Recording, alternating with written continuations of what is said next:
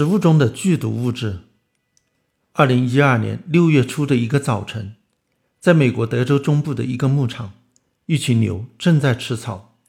突然，远处的牛仔听到了牛发出了痛苦的咆哮声，他以为有母牛要生产，赶快冲过去，却看到公牛、母牛都瘫倒在地上，有的已经死亡。几个小时后，这家牧场的十八头牛死了十五头。兽医对这些死牛进行解剖，在它们的体内都发现了氢氰酸，在牧草里也发现了氢氰酸，认定是氰化物中毒。这件事引起了 CBS 电视台的注意，他们派记者做了采访，随后在六月二十四日做了报道，题目为“转基因草与牛群死亡有关”，因为记者以为那群牛吃的那种牧草。蒂夫顿八十五号是一种转基因草。长期以来，世界各国反对转基因技术的人士总爱传一些吃转基因作物导致人畜中毒的小道消息，但都经不起推敲。这一次，有大电视台报道，似乎证据确凿，于是这条消息迅速通过脸谱、推特和微博传遍了全世界。第二天。CBS 就发了更正，其记者摆了乌龙，分不清转基因和杂交的区别。蒂夫顿八十五号是一种用杂交方法培育的狗牙根草，早在1983年就已在美国佐治亚州的蒂夫顿培育了出来。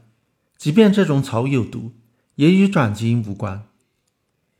那家牧场已种了这种牧草长达十五年，以前都好好的，为何突然变成了毒草？这可能和当地长期干旱有关，在恶劣的环境下，原本安全可食用的植物有时会产生毒素。在同一个地区的其他牧场的蒂夫顿八十五号牧草中，也检测到了氢氰酸，但是他们的牛群并没有中毒死亡。为什么只有那家牧场的牧草的氢氰酸含量高到足以立即杀死牛？或许那家牧场的牧草发生了基因突变。或许他家给牧草施的氮肥被氰化物污染，氰化物都含有氮元素，有的就直接被当作氮肥使用。一提起氰化物，人人知道那是剧毒物质，许多人马上会想起电影里的人物要氰化钾胶囊自杀的镜头。但是，氰化物并非都是人造的化工产品，在自然界中，它到处都是。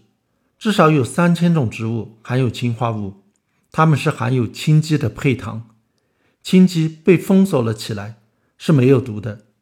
这些氢基配糖储存在细胞的液泡中，平时可能是作为储存氮元素用的，但是在必要的时候，也可作为植物保护自己、抵抗不受欢迎的害虫和草食动物的化学武器。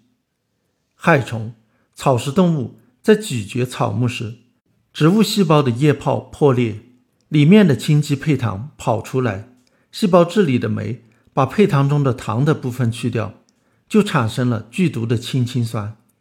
高粱的根中含有高含量的氰化物，所以不怕害虫根蝇叶甲的入侵。根蝇叶甲一吃它的根就会被毒死，而高粱的近亲玉米就没有那么幸运，根蝇叶甲。成了破坏性最强的玉米害虫之一。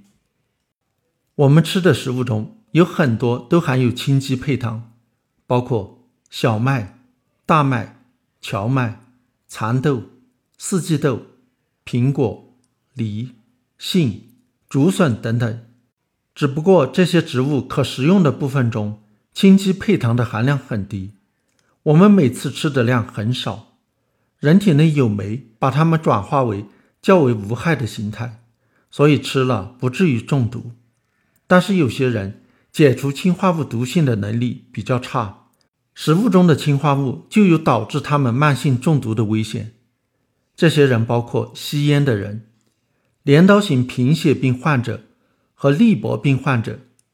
利伯病是一种罕见的遗传病，患者在二十岁左右，两个眼睛出现视神经萎缩。有不少利伯病患者在喝了葡萄糖浆后，由于里面的氰化物而失明。食物的氰化物通常集中在我们不吃的部分，例如苹果核、桃仁、杏仁中。这些不可食用的部分有时被误食或者当成药物来使用，就有氰化物中毒的危险了。桃仁和杏仁都是常见的中药，有时还被当成补品。古人认为它们有小毒，其实它们都含有大量的氢基配糖。苦杏仁干吃下去后，被肠道细菌中的葡萄糖苷酶分解，产生有毒的氢氰酸。儿童一次吃几粒桃仁、杏仁就可发生中毒，甚至死亡。有人以为把桃仁、杏仁炮制、煮沸了就无毒，这是很误导人的。因为炮制、煮沸只能去掉桃仁和杏仁中已有的氢氰酸。但是去除不了苦杏仁苷，苦杏仁苷吃下去后还是会被水解成氢氰酸，还是有毒。人们通常以为只有化工产品、化学药品才有毒，天然药物、食物是无害的，却不知道所谓天然的东西同样由化学物质构成，同样可能含有有毒、有害成分。不知道这一点，就很容易成为植物化学战争的牺牲品。